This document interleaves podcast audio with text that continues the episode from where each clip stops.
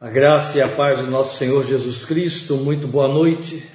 Já convido você a abrir sua Bíblia em Efésios, capítulo 5. Nós leremos de novo os versículos 1 a 14, sendo que desta vez, já fizemos a introdução semana passada, desta vez prosseguiremos a partir do versículo 2 até o versículo 14, querendo Deus. Mas a leitura vai ser feita desde o início, então desde o primeiro versículo. Então, portanto, meus irmãos, abrindo aí suas Bíblias, por favor, Efésios capítulo 5, versículos 1 a 14. Vamos fazer a leitura e você fique atento ao que ler e ao texto que está diante de você, por conta da abordagem desta noite.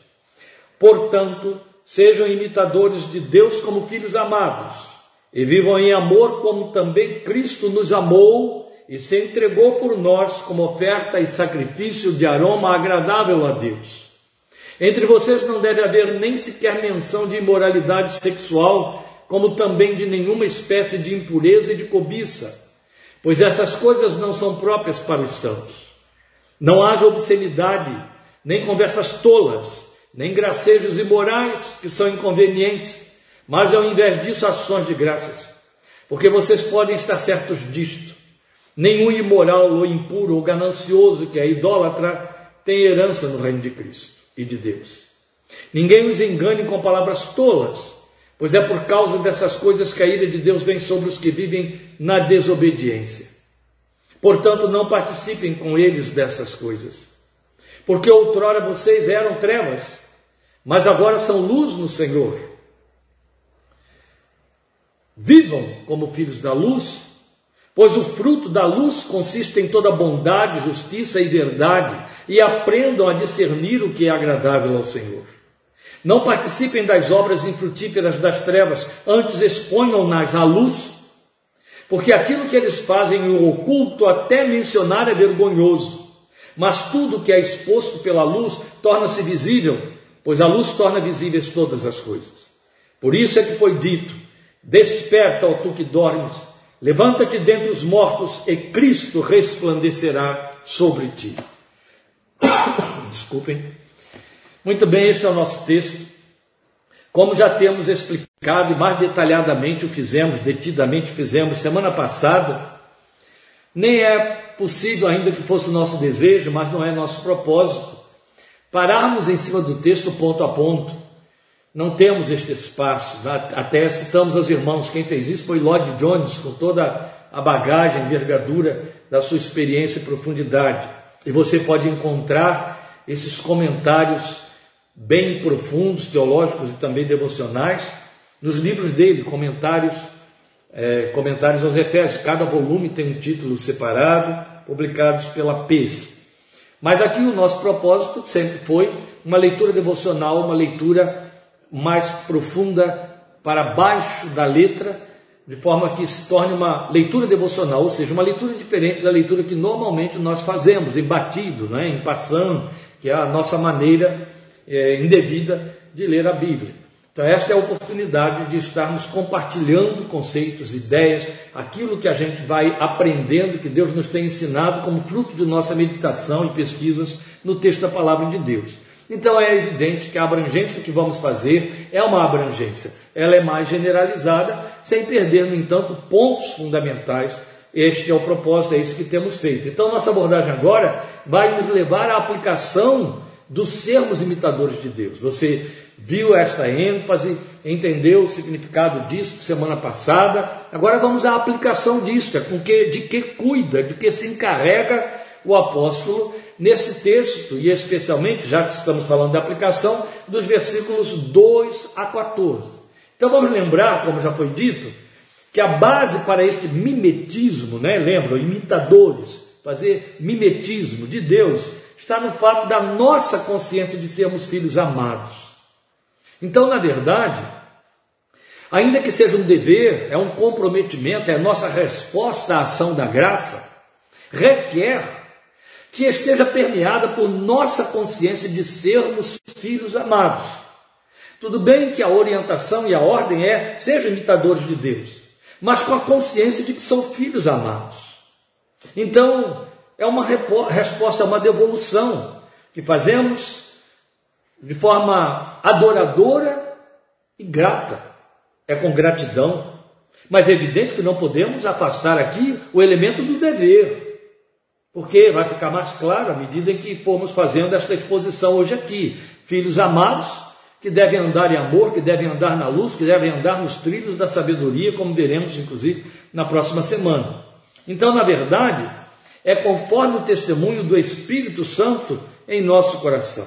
Irmãos, e, e, e, quando eu digo assim, o testemunho do Espírito Santo em nosso coração, é evidente que eu me sinto tentado a me, parar, a me deter em cima de Romanos 8,16, onde o apóstolo Paulo frisa este ponto. Não posso fazer isso, porque a gente gastaria mais do que o espaço de uma minuta só para discutir isso aí.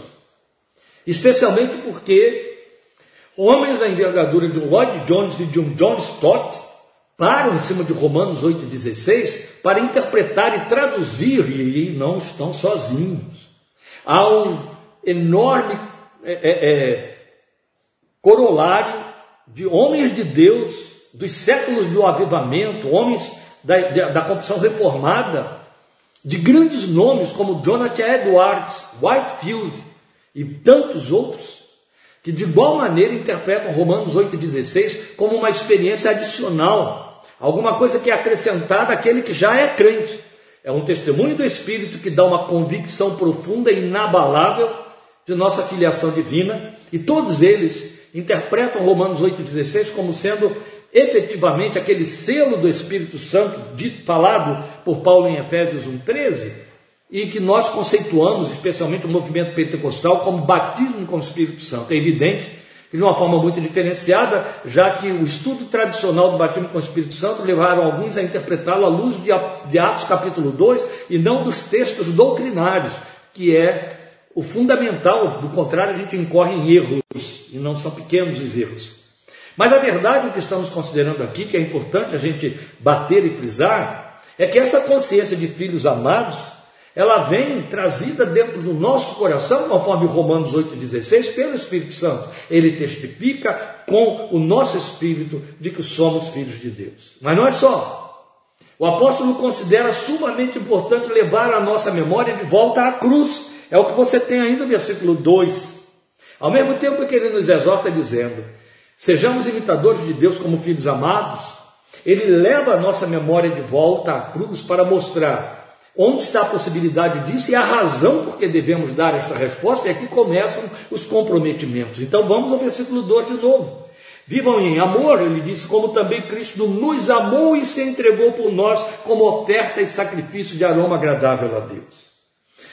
Meus amados irmãos, isso é de suma importância. Eu já disse sumamente importante. Eu vou mostrar a você como é importante. Veja, qual foi o cuidado que o apóstolo teve aqui? Depois de nos convidar ou exortar a sermos imitadores de Deus, ele vai apresentar as vias como esse mimetismo deve, deve ser feito. Mas condiciona ou estabelece entre a exortação e a explicação a nossa memória da causa, da possibilidade de tudo isso, da obra realizada na cruz. Em outras palavras, ele está dizendo: vocês precisam reagir à medida que têm consciência de que o Filho de Deus, porque Ele amou, se entregou por nós como oferta e sacrifício de aroma agradável a Deus. Ou seja, o que você é, você é porque Jesus morreu por você na cruz do Calvário. O que você é, filho, o que foi feito em você torná-lo filho, filha, aconteceu porque o Filho de Deus foi um sacrifício vivo que se entregou na cruz em seu lugar e a seu favor para que você se torne filho tão amado quanto ele é o filho amado do Pai. Três vezes os evangelhos mostram para nós três vezes Deus se referiu a Jesus como seu filho amado. E Jesus, então, não fazendo por menos, em João 17 mostrou que somos filhos amados da mesma maneira, e o apóstolo Paulo vai mostrar aqui que também somos filhos amados na mesma medida em que Jesus foi amado pelo Pai. Isso é muito sério, isso é contundente, isso tem que abalar as estruturas da nossa alma. Jesus deixou isso claro. O amor com que me tens amado esteja neles e eu neles esteja. Isto é significativo e profundo demais e comprometedor demais. Então é por isso que ele considera muito importante nos levar em memória de volta à cruz, para nos lembrar esse preço pago para nos estabelecer nessa condição de filhos amados. E aí, então, a partir daí, ele vai nos mostrar os trilhos por onde caminhamos como filhos imitadores de Deus, por onde devemos caminhar como filhos imitadores de Deus. Os trilhos são as vias por onde passam os aspectos positivos e negativos da natureza humana. Nesses trilhos não passam só as coisas louváveis próprias do crente, passam aquelas que são próprias em muito maior proporção aos ímpios, aos que não têm temor de Deus e nenhum compromisso com Ele nem com a Sua palavra. Então o apóstolo está mostrando que estamos passando pelo mesmo trilho, mas capacitados a andar nele como imitadores de Deus, como Deus anda e andaria dos mesmos trilhos. Então o repasse da mensagem da cruz, no versículo 2, indica que esta é uma possibilidade exclusiva para vidas que de fato experiencialmente nasceram de novo, passaram da morte para a vida. Então, com solenidade, eu quero frisar este ponto aqui. O versículo 2 está me informando a mim e a você uma coisa. O que eu vou dizer agora, Paulo estaria dizendo assim. O que eu vou informar a vocês agora, meus discípulos diletos, é que vocês só podem ser filhos imitadores de Deus por causa do que aconteceu na cruz. Se vocês se derem conta do que aconteceu na cruz. Se de fato nasceram de novo, vocês podem. Se não nascerem de novo, não nasceram de novo, não podem. Parece que estamos chovendo no molhado, não estamos não. Na verdade, esse argumento sumamente bíblico, nascer de novo, novo nascimento, está em comum, ele está desaparecido da confissão evangélica, dos púlpitos nos dias de hoje, em sua maioria. De forma que bater nele, tocar nele, é relevante. Existe uma diferença muito grande em ser participante da confissão evangélica e ter passado por uma experiência de novo nascimento, de ter tido uma natureza espiritual transformada, absolutamente transformada. Só aos que nasceram de novo é possível caminhar pelos trilhos da vida como imitadores de Deus. Por isso que Paulo está dizendo isso, ó, preste atenção na cruz. Ela tem a ver com você, aconteceu algo com você por causa da cruz, então viva de acordo com o que aconteceu com você, é o que ele está dizendo ali. Então, o que, é que ele está mostrando para nós? Quais são os trilhos que ele vai mostrar para nós? Nos versículos 2 a 7, ele está nos mandando andar em amor, ó, imitadores de Deus, fazendo como? Andar em amor. Vai viver, andar aqui é viver. Vai viver, viva em amor. Ande em amor. Nos versículos 8 e 14, anda na luz. Os que, são, os que nasceram de novo, os imitadores de Deus como filhos amados, andam na luz. Andamos na luz.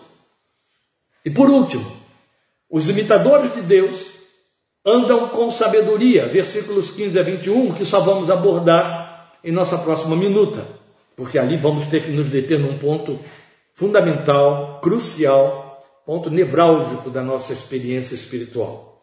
Mas hoje nós vamos nos ocupar com os trilhos do andar em amor e dos trilhos do e o trilho do andar na luz, não é?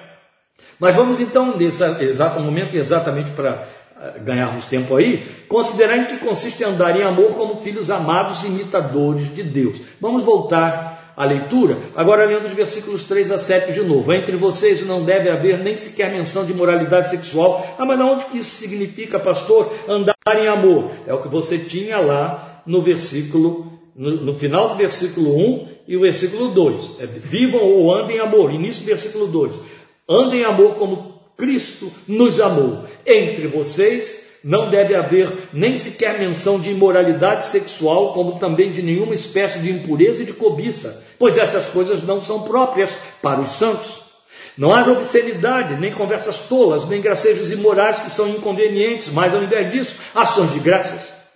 Porque vocês podem estar certos disto: nenhum imoral ou impuro ou ganancioso que é idólatra tem herança no reino de Cristo de Deus.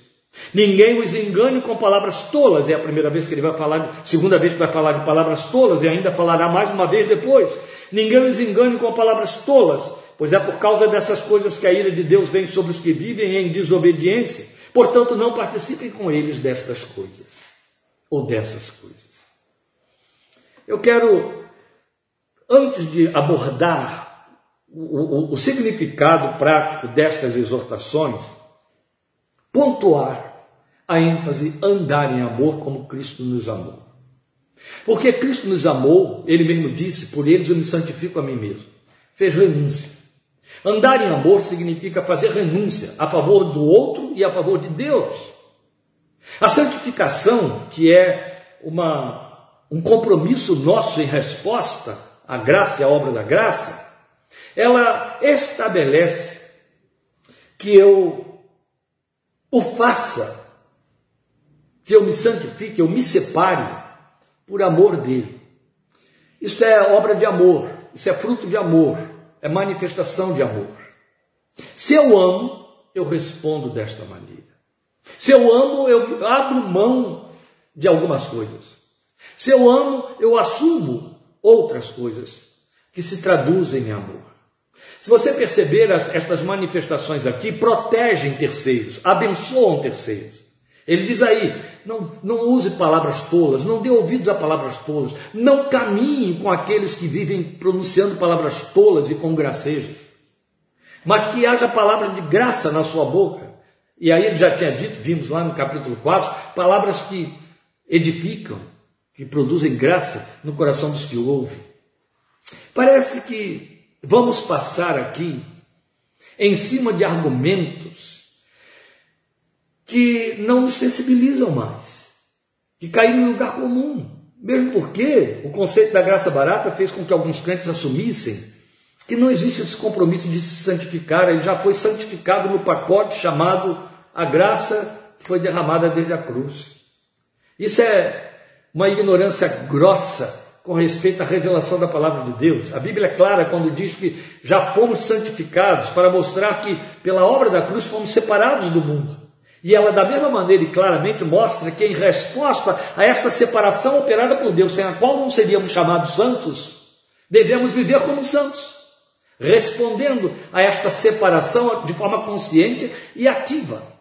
Eu me separo por amor a Ele. Eu me separo porque Ele ordena, sejam santos, como eu, Senhor, sou santo. Ele não disse, eu farei de vocês santos porque eu sou santo. Ele disse, porque eu sou santo, sejam santos, respondam com separação.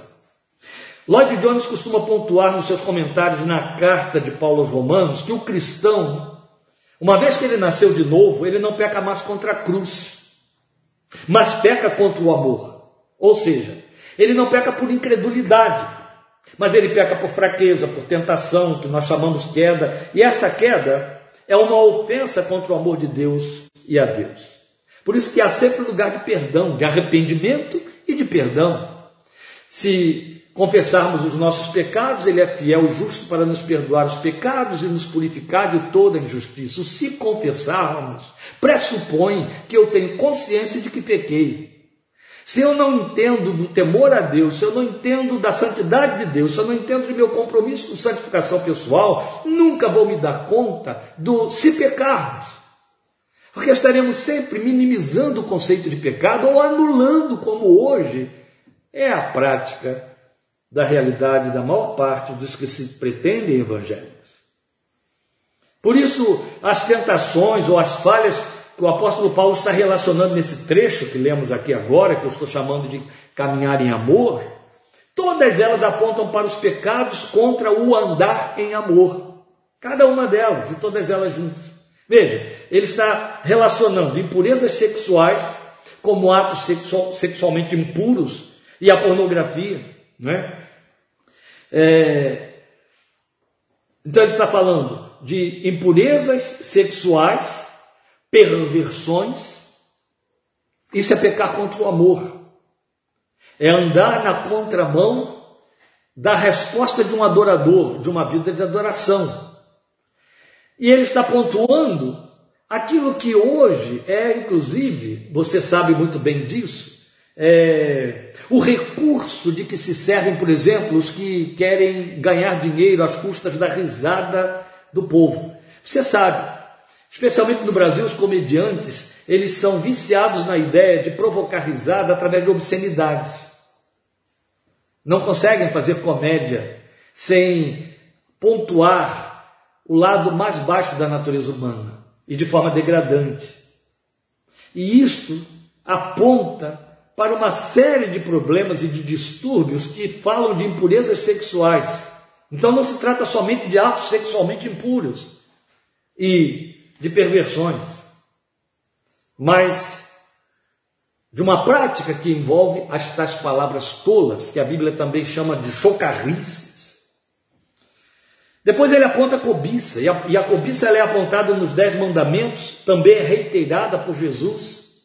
Na cobiça cabem inveja, perseguição, egoísmo. Percebe como isso aponta contra o amor, o amor ao outro, o amor ao próximo?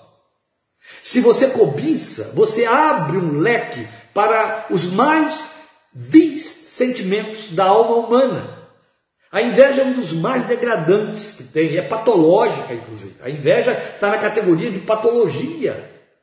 Porque o que ela vai produzir e vai abrir é espaço para perseguição, é espaço para o egoísmo. Isso tudo faz parte da cobiça. Cobiçar o que o outro tem. É muito sério isso, não é? Jesus bateu nesse ponto aí de forma bem enfática. Depois de ter falado de impurezas sexuais, ele vai falar também de obscenidades. Porque a obscenidade ela envolve o discurso lascivo e a pornografia que faz parte dela. O discurso lascivo, por sua vez, é indicador de conteúdos pornográficos no coração. Trocando em miúdos, alma suja, coração sujo, sujeira, mente suja, mente mal alimentada, mente alimentada com o que é pervertido. Veja bem, é, com raras exceções, porque o fato de que muita gente, a grande maioria, conforme a Bíblia diz, não nasceu de novo, não significa que elas tenham perversões na sexualidade. Então, com raras exceções, a sexualidade é pensada e vivida de forma perversa pelo ser humano. Ela é muito alimentada através de mensagens e visuais, mensagens visuais e faladas, ensinadas, ela é muito alimentada com o que há de mais pervertido.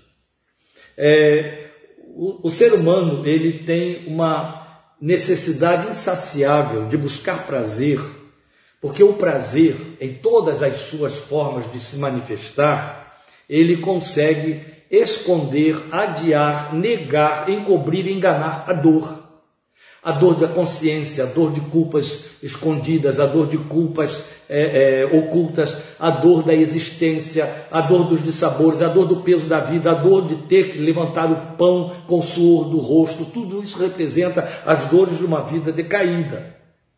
E é evidente que a compensação dessas dores, ela corre sempre pela via da busca insaciável do prazer, a qualquer preço e custo. Alguns, pobres coitados, é, não dão conta do prazer gratuito, do prazer leve, do prazer inteligente, do prazer. Eles não conseguem se saciar com o prazer é, digno e eles têm de partir para o prazer pontilhado de temperos, pontilhado de coisas capciosas, de coisas aviltantes. Já não, já, já não reagem mais a bons aromas eles precisam de cheiros muito intensos, eles precisam de temperos fortes. Outros, o prazer, ainda que universal, não atende mais às suas necessidades e ele parte para excitatórios desse prazer, que são as drogas. As drogas excitatórias. Começando com o álcool e indo da cannabis até as drogas químicas de alta resposta excitatória dos neurônios e do cérebro. E aí ficam presos a isso, porque é evidente. Quando eu só quando eu, eu começo a reagir menos àquilo que me dá prazer de forma suave e parto para estímulos mais intensos, eu não volto aos mais suaves, eu não reajo mais a eles. É como alguém já, já colocou como ilustração a risada sobre uma piada. Você a ouve e explode numa gargalhada porque ela despertou dentro de você as coisas mais divertidas possíveis. Mas quando você a ouve uma segunda vez, você já não explode mais na gargalhada. Pode até rir muito, mas não na mesma intensidade. Uma terceira vez você ri menos. E vai chegar um momento em que a mesma piada contada, ainda que com adereços, não vai provocar mais a sua risada. É isso que vale para o prazer em várias outras instâncias. Esta é a razão porque as pessoas se envolvem em obscenidades e partem para o discurso lascivo e para a pornografia. Então, o discurso lascivo, eu volto a dizer, é indicador de conteúdos pornográficos no coração e indica que não estamos no caminho do amor. Quem anda em amor vai se privar destas coisas, assim como Paulo já ensinou aos Coríntios que se comer carne escandaliza o meu irmão, ainda que a minha consciência me permita, eu não como por amor à consciência dele que é mais fraca. Depois ele pontua no versículo 5 a ganância, e preste atenção, volta ao versículo 5, ele diz: Vocês podem estar certos disto, nenhum imoral ou impuro ou ganancioso que é idólatra tem herança no reino de Cristo e de Deus. Ora, ele já tinha falado de imoralidade quando falou de impureza sexual e de obscenidade, da lascívia e da impureza. Mas quando ele fala da ganância, ele a compara à idolatria. O ganancioso é um idólatra. E você sabe muito bem como Deus trata a idolatria e o idólatra, a visão que ele tem. E alguns dizem, né? Ah, mas sem ganância, eu não avanço, eu não luto, eu não insisto. Ganância é coisa totalmente diferente de desejo de crescer. A ganância, ela pressupõe que eu cresça mais do que o outro e que eu diminua o outro para que eu prevaleça sobre ele. A ganância significa ir além do que eu posso dar conta. A ganância significa ir além daquilo de que eu necessito. A ganância é idolatrar, e a idolatria que vai envolver, a começar pelo próprio ego, tudo o que diz respeito à minha necessidade de me super suprir.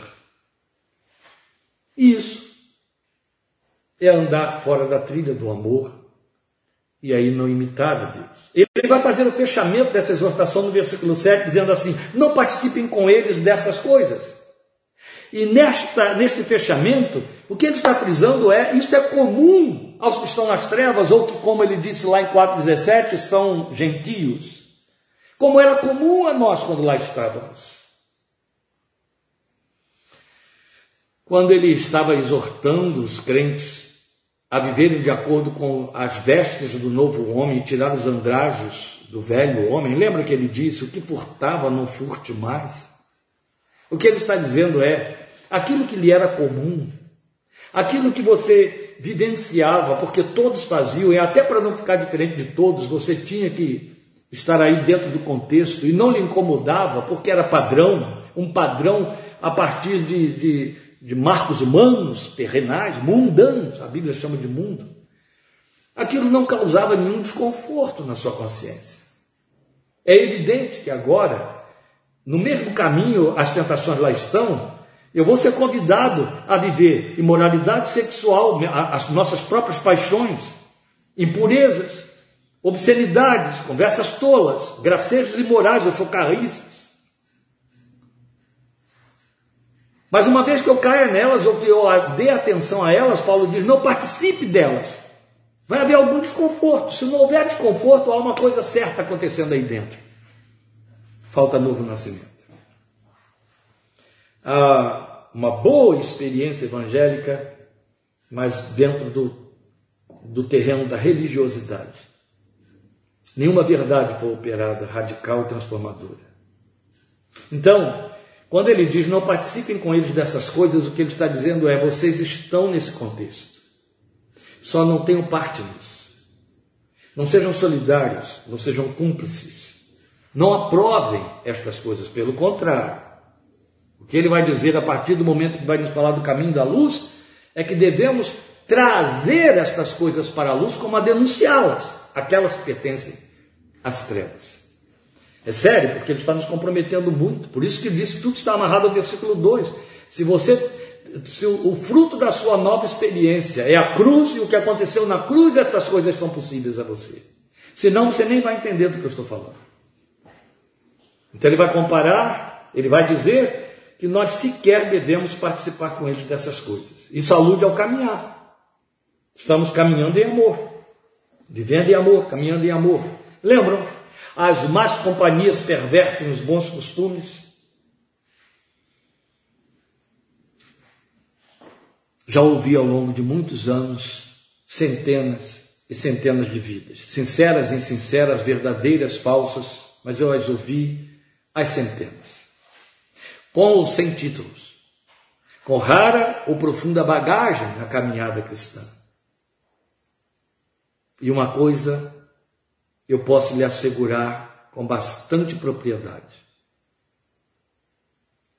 A maioria daqueles que perderam a mão, perderam a rota, perderam a rota a partir do momento em que não vigiaram o seu contexto. Entende? A Bíblia é clara quando ela fala de domésticos da fé. Quando ela fala do corpo de Cristo, a noiva do Cordeiro, a igreja, o rebanho do Senhor. É nesse corpo que o Espírito Santo nos batizou. Jesus disse muito claramente que nós estamos no mundo, no mundo, mas não somos do mundo. Quando você se converte, você não pode sair do contexto da sua família não convertida. Quando você se converte, você não pode sair do contexto de uma empresa onde você trabalha. Não pode. Mas a comunhão é diferente. Qual é o pão do qual você participa? Você está dentro de um contexto empresarial, profissional e familiar. Numa balança que você vai pesar, os laços parentais te ganham mais depressa do que os laços fraternos da fé cristã. Cuidado, porque a palavra adverte as más companhias. Ai, eu vou chamar meus filhos, ou meus irmãos, ou meus parentes de má companhia. Má companhia aqui é no sentido de que não come do mesmo pão que você come. Lembre que você come do pão que o mundo não come. Nem, não só de pão viverá o homem, o homem do mundo só vive do pão, mas de toda a palavra de Deus. O homem de Deus, a mulher de Deus, come de toda a palavra de Deus. Companhia significa aquele que come do mesmo pão. Então não importa qual é o tamanho da sua constelação familiar, come do mesmo pão. Essa é, é a questão. Já vi muita gente perder a rota por não vigiar isso aí, especialmente na área profissional. Andar na luz compreende alguns exercícios positivos, é de que ele vai falar agora nos versículos 8 a 14. Volte aí, porque outrora vocês eram trevas, mas agora são luz no Senhor. Percebe que há uma nova titulação? Ele havia dito que antes éramos gentios, depois ele foi dizer que nós éramos o velho homem, agora ele está dizendo que nós éramos trevas, mas que agora somos luz. Lá quando disse antes vocês eram gentios, agora são povo de Deus. As, essas são as antíteses. Depois, quando ele vai dizer, você era um velho homem, agora ele diz, você é nova criatura, novo homem, nasceu de novo, é nova criação. A antítese para trevas é luz. Vocês antes eram trevas, ele diz. Então, o que ele vai considerar e quais são os argumentos quanto a andarmos como filhos da luz, imitando a Deus como filhos da luz. Bem, aqui o nosso compromisso é indiscutível, porque foi Jesus quem declarou tacitamente que Ele é a luz do mundo e depois olhou para nós e disse: Vocês são a luz do mundo. Ele colocou no mesmo nível para dizer: Eu vim para resplandecer a luz nas trevas, para cumprir a profecia de Isaías capítulo 9. A um povo que habitava nas trevas resplandeceu a luz. Depois ele chega para nós e diz: Vocês são a luz do mundo. Ele põe no mesmo nível dele. Ele diz: Eu sou a luz do mundo. Depois declara: Vocês são a luz do mundo. Paulo, outro tanto, vai dizer em Filipenses 2,15 ou 1,15, perdoe, que nós somos como luzeiros no mundo e no meio dessa geração devemos resplandecer como esses luzeiros, porque esta é uma geração que se corrompe e que se perverte. Então é procedente lembrar que andar em amor fala de conteúdos, já vimos, do interior, que desemboca no testemunho, e agora ele desemboca para o testemunho, porque andar na luz fala do testemunho, entende? Daquilo que sai de dentro de mim. Antes ele está dizendo, não faça, não faça, não faça. Agora ele está dizendo, faça, faça brilhar o que você tem. Não ande daquele jeito para não pecar contra o amor mas ande deste jeito. Aí ele vai dizer como é, como filhos da luz. Vamos aí, Outrora vocês eram trevas, mas agora são luz no Senhor. Vivam como filhos da luz. Aí ele começa a mostrar os frutos da luz, pois o fruto da luz consiste em toda bondade, justiça e verdade. Aprendam a discernir o que é agradável ao Senhor. Não participem das obras infrutíferas das trevas. Ó, o correspondente ao versículo 7. Não que lemos lá, não participem com eles dessas coisas, daqueles que não sabem e não andam pelo trilho do amor. Agora ele está fazendo um paralelo. Não participem das obras infrutíferas das trevas, porque ele está falando de obras, de produção, de resultado, testemunho. Está conseguindo me acompanhar? Lá, quando ele falou de andar em amor, ele estava falando de conteúdos do interior, certo? E agora ele vai falar do que desemboca, do testemunho, do que fica exposto, do que vem para a luz. E aí ele está dizendo, continuando a partir do versículo 11: Não participem das obras infrutíferas das trevas, antes exponham-nas à luz. Porque aquilo que eles fazem oculto, até mencionar é vergonhoso. Mas tudo que é exposto pela luz torna-se visível, pois a luz torna visíveis todas as coisas. Depois eu vou para o versículo 14. Eu disse aos irmãos que hoje nós tínhamos um chão mais longo. Me tolerem, porque eu tenho que encerrar essa parte 37 sem perder esse argumento aí. Meus irmãos, nós temos aqui um trocadilho de Paulo de uma beleza extraordinária. Ele começou a dizer assim: não, não, é, não, não, vocês antes eram trevas, mas agora são luz do Senhor, e eu reiterei isso aqui, lembrando Jesus dizendo: vocês são luz. Aí, quando ele chega, ele argumenta dizendo assim: é, tudo exponham as coisas das trevas à luz, porque tudo que é exposto pela luz torna-se visível, pois a luz torna visíveis todas as coisas. Atente para o que eu vou dizer. Ele declarou que eu e você somos luz. Quando ele diz exponham as coisas das trevas à luz, o que ele está dizendo é chegue junto destas coisas das trevas para mostrar o oposto. Leve o contraste na sua vida. Os filhos das trevas estão caminhando nessa direção, vá nesta. E mostra a eles que a via é oposta. Exponham-nas à luz. Deixe que a luz que está dentro de você os incomode, porque eles vão perceber que a sua maneira de viver está dizendo a eles que a deles está errada. Olha que desafio imenso isso é na constelação familiar, meus queridos como é desafiador, não é por menos também, não é menos também nas relações empresariais, profissionais, de jeito nenhum. Então, andar na luz compreende alguns exercícios positivos. E eles apontam diretamente para o mimetismo dos atributos comunicáveis de Deus.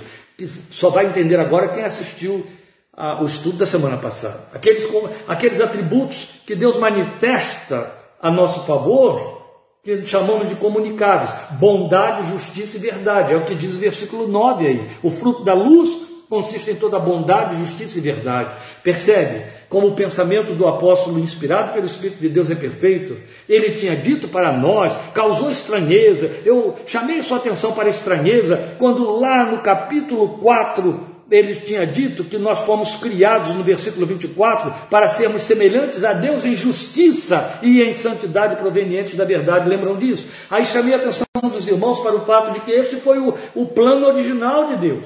Façamos o homem a nossa imagem conforme a nossa semelhança. É dessa semelhança que ele está falando. É este reforço que Paulo está dando aqui no versículo 9, quando ele diz: O fruto da luz consiste em toda bondade, justiça e verdade, atributos comunicáveis de Deus. E aí, que impõe-se sobre nós que imitemos, que façamos mimetismo. Opa! Eu tenho de revelar bondade, viver a bondade, eu tenho de revelar justiça, viver a justiça, eu tenho de andar na verdade e ser verdade, viver a verdade. Então é uma tríade interdependente. Se não houver bondade, não haverá justiça. E a justiça tem compromisso intrínseco com a verdade. Quem pratica bondade? Quem é fruto da bondade? Quem pratica misericórdia? Quem for fruto da misericórdia. Entende? E nós somos frutos da bondade de Deus. Provai e vede que o Senhor é bom. O Senhor é bom. E nós somos frutos da misericórdia de Deus, as misericórdias do Senhor renovam-se sobre nós a cada manhã. Então não há desculpa para o crente se não exercer bondade.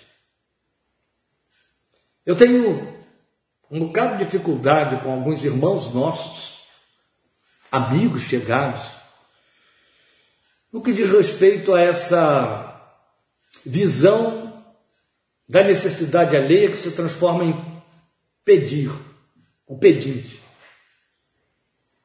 Algumas pessoas arranjam mil argumentos, justificativas, para não ceder a um pedinte. Concordo, e eu também não vou por aí, que você não pode ficar atendendo a todo mundo que lhe pedir qualquer coisa, mesmo porque vivemos um contexto em que o sujeito te pede algo, ele vende ali na esquina para comprar um crack logo depois, um, um copo de pinga e por aí vai.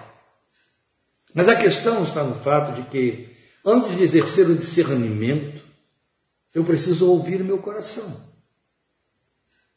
O coração bondoso, ele se equipara a Deus, ele se iguala a Deus, ele sente. E se ele não puder atender a petição, porque descobre, discerne, percebe, não que ele está viciado em já levantar uma barreira, mas ele descobre que o pedinte não é, não justifica a doação, ele sente. O coração sente. Eu vou repetir o que eu acabei de dizer. O exercício da bondade é o que mais nos equipara a Deus. E vamos lembrar que o Filho de Deus disse, falando dos fariseus, os religiosos em expressão máxima do judaísmo, que tinham uma regra de justiça da qual se orgulhavam muito. Jesus chega para a igreja, para os seus discípulos e diz: se a justiça de vocês não exceder a deles, de maneira nenhuma vocês entrarão no reino dos céus. Opa!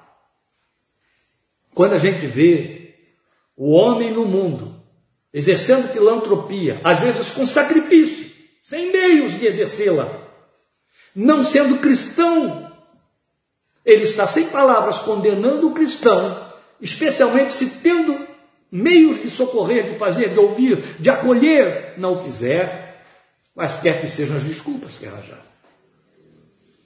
Eu cito sempre, e passei a vida aí pregando em igrejas para tudo quanto é canto, e sempre que eu tinha oportunidade, eu batia nesse ponto. Uma historieta contada real, contada por Swindle, Charles Swindle, que escreveu o primeiro livro que ele escreveu, Eu, um servo, que me impressionou muito.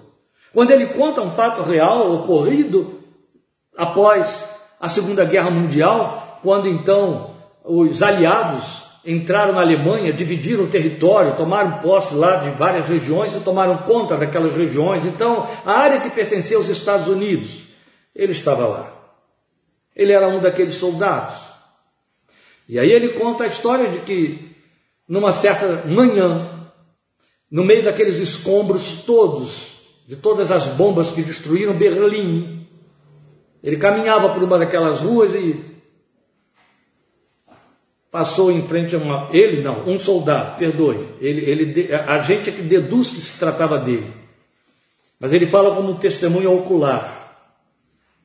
Um soldado entra numa padaria que estava funcionando e compra aqueles pães quentinhos que estavam saindo do forno numa manhã muito fria. Do lado de fora, na rua, estavam aqueles órfãos recentes da guerra saídos daqueles escombros onde se escondiam famélicos, tinham perdido seus pais. E ele sai pela porta e dá de cara com um menino desses órfãos, de cara colada na vitrine, olhando os pães fumegantes do lado de dentro. E ele se tomou de compaixão, olha para o menino, ele está com um saquinho cheio de pão quente. Ele diz para, pergunta ao menino: Você quer? E entrega o saco de pães ao menino que olha para ele meio espantado, receoso, receba ou não, afinal de contas ali está um dos assassinos de seus pais, não é? Poderia o menino pensar dessa maneira? Mas a fome pagou mais do que a lógica, e o menino recebeu o pão, e o soldado continuou o seu caminho, o menino recebeu o saquinho, foi para um lado, o soldado para outro. Daqui a pouco o soldado está andando e sente um puxão na farda, e quando olha para trás, vê o menino que está puxando a sua farda, e ele para, e o menino lhe pergunta: Moço, O Senhor é Deus. E aí ele faz essa conclusão. Quando mais doamos, mais nos assemelhamos a Deus. A bondade cria isso. É raro encontrar crentes hoje marcados por bondade. Se não houver bondade, não vai haver justiça. E a justiça só existe se ela vier em defesa da verdade. Então, o resumo de andar na luz está nos argumentos dos versículos 10 a 13. O que, é que dizem os versículos 10 a 13? Aprendam a discernir o que é agradável ao Senhor. Isso tem que ser uma preocupação minha e sua. Para ser imitador de Deus, eu tenho que discernir o que agrada a Deus. Para discernir o que agrada a Deus, automaticamente eu vou me dar conta do que não agrada a Deus. É muito explícito isso. As pessoas estão muito preocupadas em saber qual é a vontade de Deus, a vontade positiva. Uma forma sábia de partir por aí é assumir, se dar conta daquilo que contraria a vontade de Deus, olhar a vontade negativa, o que contraria. Eu não tenho que estar tão preocupado em saber qual é a vontade de Deus, mais do que em evitar de não cumprir a vontade de Deus, no sentido de agir contra ela. Então, meus queridos, é fato que é preciso discernir e podemos discernir o que é agradável ao Senhor. Ele diz em Miqueias que o que é agradável a ele é andar em justiça com ele. Continuando, vai dizer: não participem das obras infrutíferas das trevas. Não participe disso. Antes, exponham-nas à luz, a sua própria vida. Mostra como é que é porque aquilo que eles fazem em oculto, até mencionar é vergonhoso. Paulo está indo fundo aqui, pisou fundo no acelerador. Para nos dizer, cuidado com as brincadeirinhas. Mas tudo que é exposto pela luz torna-se visível, pois a luz torna visíveis todas as coisas. Ora, o que temos aqui nos versos 10 a 13 pode ser sintetizado numa única palavra: autenticidade. Autenticidade foi o que faltou à igreja de Sardes. Foi a grande queixa de Jesus contra a igreja de Sardes, como está em Apocalipse 3, de 1 a 6. Eu não tenho tempo para ler. Mas o que o Senhor aponta contra aquela igreja e diz para ela, lamentando: Você tem nome de que vive e está morta. Era que faltava à igreja a autenticidade. Ela tinha uma vida de aparência, ela não era autêntica. E a autenticidade é o maior desafio hoje para o ser humano e especialmente o crente. Autêntico como marido, autêntico como pai, autêntico como filho, autêntico como esposa, autêntico como mãe, autêntico como profissional, autêntico como amigo, autêntico. Sem usar de subterfúgios, sem usar de disfarçatez, sem vender uma imagem falsa, dizer o que sente tendo o cuidado de ser delicado, mas não esconder a verdade. Autêntico. Dizer o que lhe agrada ou o que desagrada, com sabedoria. Mas autêntico. A autenticidade é o que temos resumido aí. E esta é a forma de fechar o argumento do andar na luz.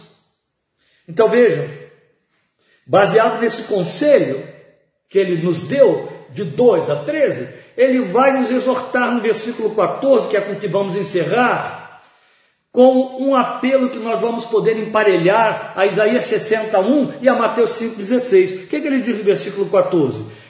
Por isso é que foi dito: Desperta, ó tu que dormes, levanta-te dentre os mortos, e Cristo resplandecerá sobre ti. Ninguém encontra o lugar de onde Paulo tirou esta referência. E para nós não importa, ela está aqui, é palavra de Deus. E a exortação diz assim para mim e para você: Desperta, ó tu que dormes, levanta-te dentre os mortos e Cristo resplandecerá sobre ti. O que ele está dizendo é: você vive num mundo em que os demais, lembrando Efésios 2:1, estão mortos em delitos e pecados. Aos olhos de Deus, os mortos estão decaídos. Paulo chega e diz: Desperta, se você está adormecido, se você está insensível para essas verdades, desperta e levanta-te.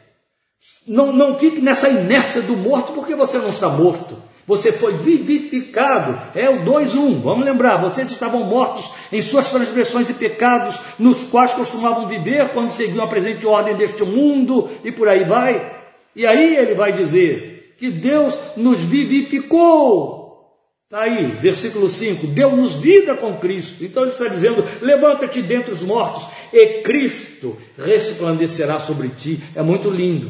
De quem ele está falando? De Cristo, que disse que é o que? Luz do mundo. E diz que você também é luz, uma luminária, como Paulo, ou luzeiro, como Paulo fala naquele texto que eu citei de Colossenses 1,15. Pois bem, eu disse que você pode emparelhar isso aí a Isaías 61 e a Mateus 5,16 é com que eu encerro. Isaías 61. A profecia diz assim: Levanta-te, resplandece, porque já vem a tua luz e a glória do Senhor vai nascendo sobre ti.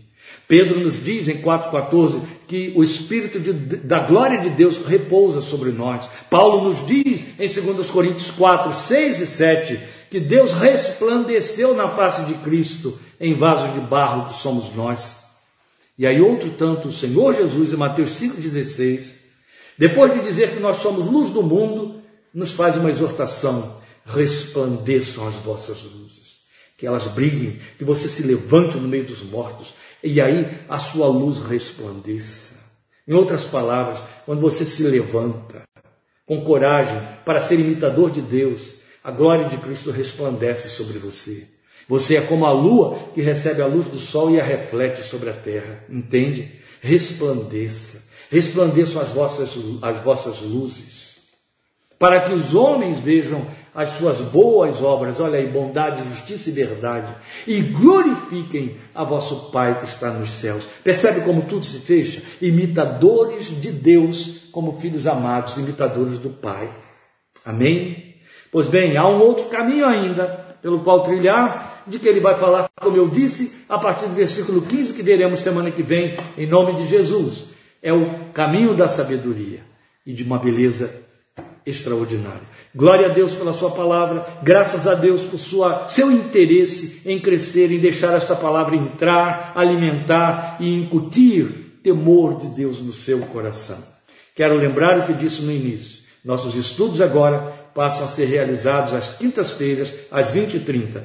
Mas estejamos juntos, em nome de Jesus, domingo, 17h30, para a palavra de Deus que traz para nós a tríplice, tríplice visão da oração.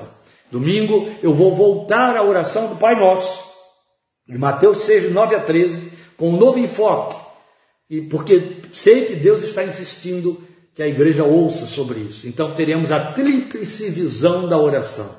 Uma palavra graciosa que eu quero compartilhar com você domingo, 5 e meia.